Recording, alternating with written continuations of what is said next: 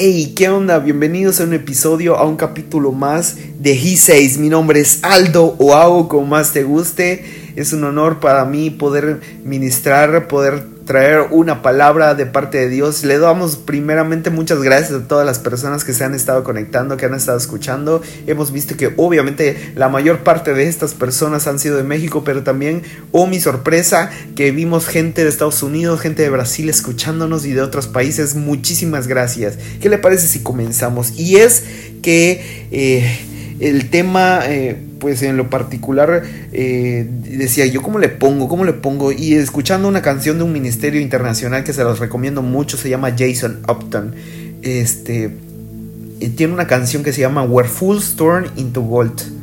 Y, este, y a la mitad como en el puente habla precisamente, es como, está haciendo como la voz de Dios diciéndole a las personas, realmente quieres escuchar mi corazón, quieres saber mi corazón. Entonces yo dije, wow, este es el título del podcast. Y es que yo me inspiraba precisamente porque hay unas preguntas que todos los cristianos nos hemos hecho alguna vez y que muchos se hacen en este tiempo todavía. ¿Cómo puedo escuchar a Dios? ¿Cómo puedo saber si es Dios el que me está hablando? Y para mí, para Aldo, para Ago, hay tres puntos importantes y uno más que van a ser medulares para la ocasión. Vamos directamente al libro de Samuel. Primera de Samuel. Déjeme buscarlo. Los puntos que yo les voy a hablar le van a ayudar a que usted pueda tener un encuentro directo con Dios. Y usted diga, wow, sí, definitivamente Dios me está hablando. Les voy a resumir la historia. Habla de Samuel, el primer juez de Israel. Samuel significa el oído de Dios o el que oye a Dios. Wow, yo quisiera que, que, mis hijos escuchen a Dios. De hecho, dije, uh, si tengo un hijo alguna vez, me gustaría ponerle Samuel, que oiga a Dios, como profetizando que él va a oír a Dios. porque cree que este tema es importante para mí? Entonces, para no hacerse la larga, habla de un, un, varón que llevaba a su familia todos los años a ofrecer el sacrificio y tenía una esposa que se llamaba Ana. Ana significa ser misericordioso. Es como yo digo una figura del Espíritu Santo, imagínese, qué tremendo. ¿Conoce alguna Ana? Wow.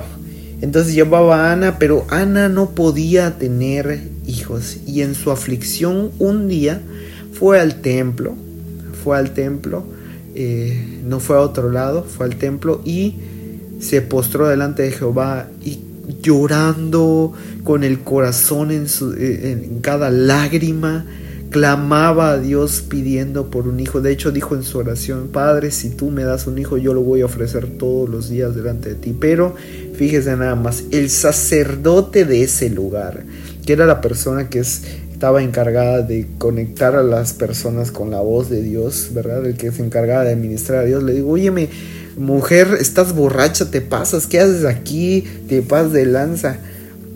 Y Ana le dijo, no, Señor mío, la verdad es que no estoy eh, borracha, sino que ni he comido, ni he tomado vino, sino que yo derramo mi corazón delante del Señor.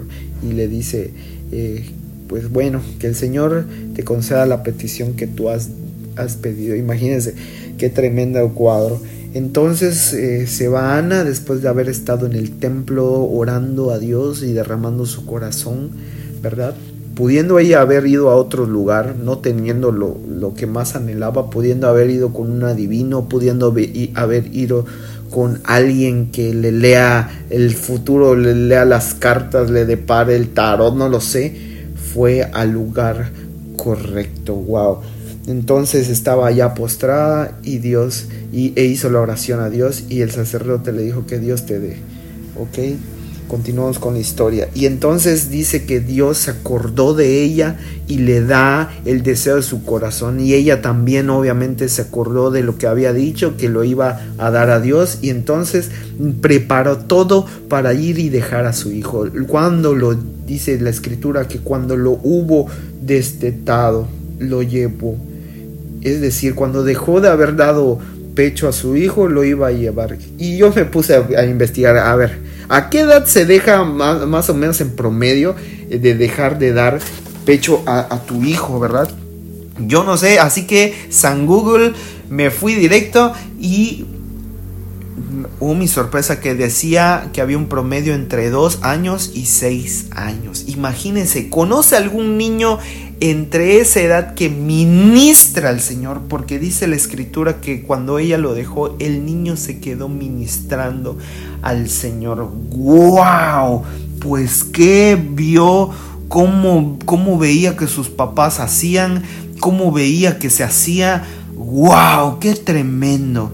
Y el niño fue creció delante de los hombres pero también delante de Dios. Y ahorita continuamos con la historia. Y por qué le decía esto precisamente porque hay tres puntos para mí para desarrollar que nos van a ayudar este en lo que queremos saber.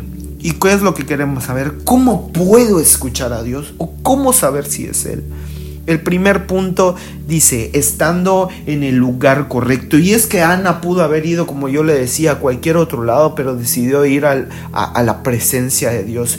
¿Dónde está la presencia de Dios en nosotros en este tiempo? En tu lugar secreto. Nosotros dice la escritura que somos templo del Espíritu Santo, en donde mora el Espíritu Santo. Entonces nosotros nada más basta con detener todo, ponerle una pausa a todo y escuchar a Dios en donde sea que tú lo tengas, si tienes tu lugar secreto en tu cuarto, en el baño, ¿verdad?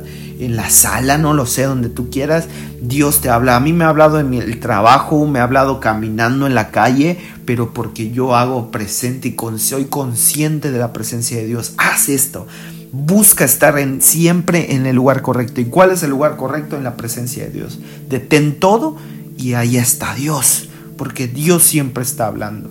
Ve lo que dice eh, de Samuel, que, acaba, que les acabo de contar, este versículo 3 dice, y este varón, o sea, el Cana, el papá de Samuel, subía todos los años desde la ciudad a postrarse y a ofrecer sacrificios al Señor. ¿Ok? Entonces, ¿cuál es el lugar correcto en donde está la presencia de Dios? Búscalo búscalo. El templo es un buen lugar, pero nada mejor que en donde sea que tú andes, bro. En la calle, en la oficina, en la casa, en donde sea este, te pueda hablar Dios. El punto número dos es estando con las personas correctas. Y es que como dice 1 Samuel capítulo 1 versículo 14, le decía el, el sacerdote, oíme, estás borracha, ingeriste vino, ¿qué onda? ¿Qué te pasa? No, si tú te juntas con las personas correctas, incorrectas, seguramente que te van a decir otras cosas y van a tratar de desviar tu corazón para que tú no escuches. Ese es el sistema del mundo. Quiere hablarte de todo, quiere interesarte por todo con el objetivo de que lo último que tú escuches sea la voz de Dios. ¿Y qué estamos haciendo? ¿Nos rendimos ante eso o luchamos por tener esa comunión? Con las personas correctas. ¿Y quiénes son las personas correctas? Las personas correctas son las que te van a acercar a Dios. Las personas correctas son las que te guían a Dios. Las personas correctas son las que tienen un testimonio de parte de Dios y que ves el fruto de sus vidas con Dios. Entonces, si te juntas con las personas incorrectas que por eh, intuición entendemos quiénes son, seguramente que no vas a escuchar a Dios o no vas a poder identificar si es Dios el que te está hablando. Y Dios te puede hablar en todos lados, te puede hablar obviamente en su palabra, te puede hablar en la oración, te puede hablar eh, viendo la tele, viendo una película, leyendo este, el periódico, no lo sé. Dios habla, Dios sabe cómo habla en específico a mi vida. Adivina a través de quiénes, a través de mis amigos. Wow. ¿Tienes buenos amigos? Es decir, personas que te acercan a Dios. Porque la definición de amigos es como dice la escritura. Juan este, 15 y 17 habla de quiénes son los amigos. Yo ya no les digo discípulos, les digo amigos porque todo lo que he escuchado de mi padre, eso les digo. Entonces, un amigo es el que te habla o te acerca a Dios. Y los que no, híjole, a lo mejor podemos ser súper afines, pero muy probablemente no sean tus amigos. Tú sea amigo de ellos y acércalos a Dios. Hazlos tus amigos. Interesante, ¿no? Y el punto número tres, la expectativa. Fíjese, después de que, de que no hubo, hubo un silencio de parte de Dios entre el Nuevo Testamento, entre el Antiguo Testamento y el Nuevo Testamento, ¿verdad? Se levanta Juan el Bautista bautizando y, profetizando en el desierto y la gente dice en, Juan, en Lucas, perdón, capítulo 3, versículo 15, habla, que habla de Juan el Bautista, dice que la gente estaba expectante y de, hecho decían, óyeme, ¿no será que Juan es el Cristo? Y él ya les manda a decir que no, que vendría después de él, que él es la voz del desierto. ¡Wow! ¡Qué tremendo! Entonces, la expectativa nos va a ayudar a estar pendientes, conscientes de dónde, de dónde vendrá la voz de Dios. ¿Será que viene la voz de Dios? ¿Será que esto es la voz de Dios? Pregúntatelo siempre. Busca escuchar la Dios de Dios, la voz de Dios. Y le ponía, realmente quiere saber al título porque hay mucha gente que a pesar de que lo canta en las iglesias, a pesar de que oran en las iglesias, tienen oraciones diarias, de que leen su Biblia, no tienen un corazón correcto, un corazón que está yendo, que está enfocado en Dios. Entonces, ¿cómo podrían escuchar a Dios si su corazón anda por otro lado? ¿Verdad? Si nada más cantan sin entender lo que están cantando. Y es por eso que la Biblia dice en Juan capítulo 4, 23 que es necesario que los adoradores en espíritu y en verdad se manifiesten, es decir, adoren al Padre porque lo adoran en espíritu. Muy tremendo. Entonces, si tú estás en el lugar correcto, es decir, buscas la presencia de Dios, si estás rodeado de personas de influencia que aman a Dios, si tú tienes expectativa, seguramente que podemos hacer estas preguntas. ¿Cómo poder escuchar a Dios? ¿Cómo saber si es Dios? Porque en el lugar correcto Dios te va a hablar a través de su palabra y vas a poder saber que es Dios porque en, la, en su palabra va a estar sustentado cada una de las palabras que Él te va a hablar. La otra vez yo estaba platicando con una persona y salió una frase de mí y dije, em, ¿qué mejor persona para dar el un testimonio de quién es el Padre, de quién es Dios, que los hijos? Y seguimos platicando, etcétera. Cuando yo voy a la Biblia y, leyendo, me encuentro con una frase totalmente similar a eso que yo dije. Y yo lo dije nada más, pues así como, como si nada. Lo dije, salió de mí y yo me sorprendí mucho y dije, wow, realmente Dios me ha estado hablando. Y es que cuando tú te acercas a Dios y hablas con Dios, definitivamente se te pega algo definitivamente algo, algo fluye, algo se te impregna, algo se te imprime, se imprime en ti de tal manera que tú empiezas a hablar como Dios, a pensar como Dios y tú puedes tener una relación más profunda con Dios por causa de todo esto. Entonces, busquemos a Dios, estemos expectantes, rodeémonos de las personas correctas, estemos en el lugar correcto es decir, en la presencia de Dios. Si tú eres una persona muy ocupada, detén todo y guarda ese tiempo que te va a bendecir. Y es que muchas personas, como dice el libro de Hebreos, ¿verdad? Al final en el, del versículo 11, vea que dice desde el 35, mujeres hubo que recibieron por resurrección a sus muertos, otros fueron torturados al no aceptar liberación para alcanzar otra resurrección mejor, y otros sufrieron la prueba del escarnio público y azotes, además de cadenas y cárcel, fueron apedreados, tentados, aserrados, murieron apasados por cuchillo, anduvieron errantes, vestidos con pieles de ovejas, con pieles de cabras, indigentes, afligidos, maltratados. Pero vea qué dice la escritura de esta gente que pagó el precio porque tú y yo tuviéramos eh, la palabra de Dios hoy disponible para que podamos leer de ella, beber, comer, saciarnos. ¿Verdad? Vea que dice la escritura, el mundo no era digno de ellos. ¡Wow! Porque todas las, las, personas que buscan a Dios, que van al lugar correcto, que se rodean de las personas correctas, que están a la expectativa, ¿verdad?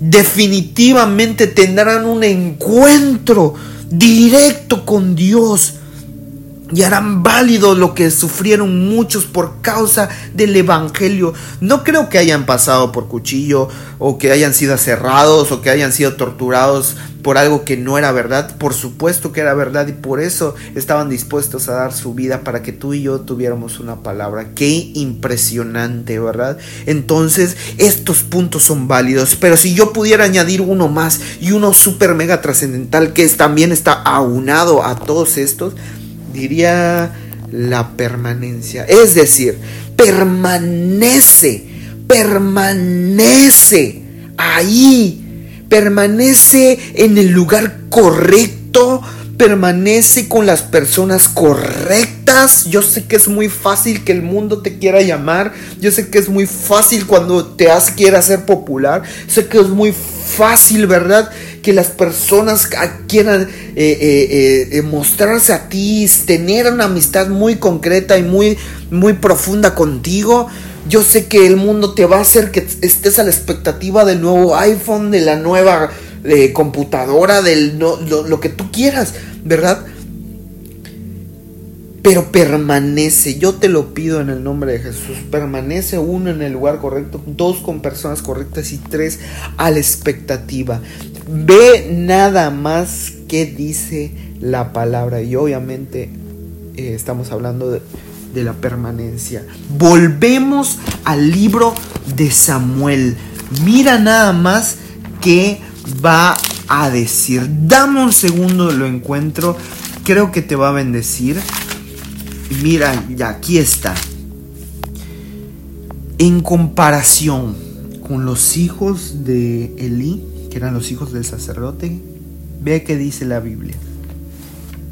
Primera de Samuel capítulo 2 versículo 11. Después el Cana volvió a su casa, después de que hubo dejado a Samuel, y ve que dice, y el niño, no el joven, no el adulto, no el anciano, el niño se quedó ministrando a Jehová y en presencia del sacerdote Elí. Pero mira cómo habla la Biblia en contraste con los hijos del sacerdote. Y los hijos de Elí eran hijos de Belial y no tenían conocimiento del Señor. Hijos de Belial se refiere a gente conflictiva, gente que no que hacía lo malo.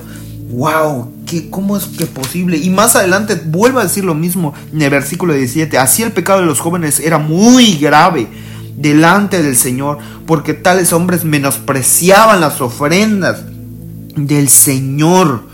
¡Wow! ¿Cómo puede ser? Pero ve que dice en el 18, y Samuel ministraba en presencia del Señor. ¡Wow! Siendo niño, ceñido de un efod de lino. Y luego más adelante habla de que los hijos de Elí se acostaban con las mujeres eh, a la puerta del templo no te creo, men, pero dice que Samuel crecía delante de, en gracia delante de los hombres y delante de Dios. Y tú puedes decir, no, pues este cuate pues la tenía fácilmente, vivía en el, en el templo, o sea, veía lo que hacía el sacerdote, veía a sus familiares cómo venía y veía a toda la gente que, que amaba a Dios, que venía a postrarse delante de, Dios, es decir, a, rendir su corazón, venían al lugar correcto, estaban rodeados de personas correctas, estaban a la expectativa de lo que Dios iba a hacer, por eso venían al templo. Y tú puedes decir, no, pues este cuate la tuvo fácil, de seguro que tenía un encuentro cara a cara a Dios. Y es por eso que la permanencia merece la pena que hablemos de ella porque ve que dice la escritura.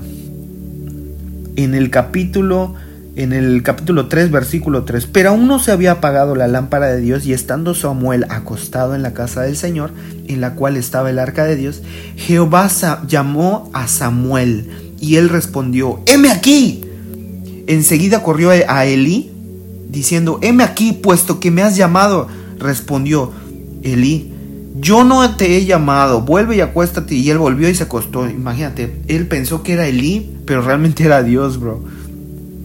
El versículo 6, y Jehová volvió a llamar otra vez a Samuel y Samuel se levantó y fue Elí y dijo, heme aquí, puesto que me has llamado. Y él respondió, yo no he llamado, hijo mío, vuelve y acuéstate. Y mira qué trascendental y es por lo que yo te estaba diciendo que permanezcamos, porque es un proceso, ¿verdad? Muy necesario. Y dice, y Samuel no conocía a Jehová, pues la palabra de Jehová todavía no le había sido revelada. Espérate, espérate, me estás diciendo que estaba desde niño en el templo, que estaba ministrando al Señor, que estaba haciendo lo correcto, pero todavía no escuchaba la voz de Dios. Y es por esto que la perseverancia va a hacer que estos tres puntos cobren sentido. Es decir, estando en el lugar correcto, estando con las personas correctas, estando en la expectativa, perseverar en cada una de ellas para que tú tengas un fruto. No te estoy diciendo que te vas a tardar 10 años, sino que va a ser más sencillo que tú escuches e identifiques la voz de Dios. Gracias a Dios que vino el Señor Jesús. Gracias a tu sacrificio se rompió, se rasgó el velo y ahora tenemos libre acceso. Ya no va a ser como era aquí, sino es mucho más sencillo.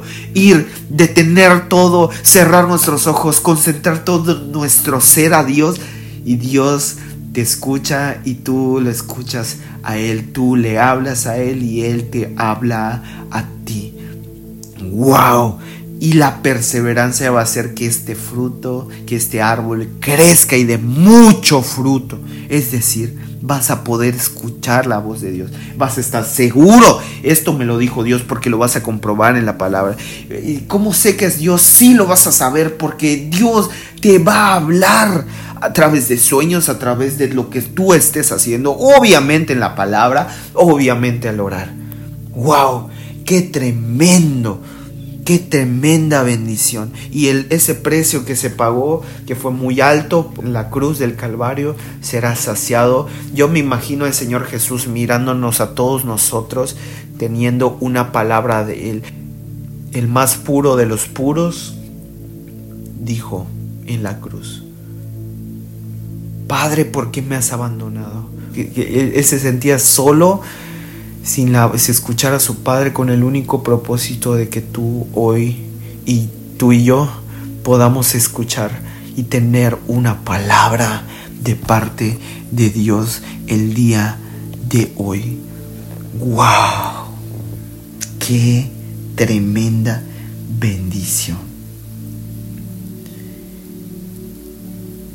Samuel capítulo 3, 1 Samuel capítulo, capítulo 3, versículo 19, y Samuel creció y Jehová estaba con él y no dejó caer a tierra ninguna de sus palabras. Qué increíble que puedan decir de ti y de mí. No, pues hago o Aldo vive con Dios, ve con Él porque Él tiene una palabra de Dios para ti. ¿Has escuchado esa frase?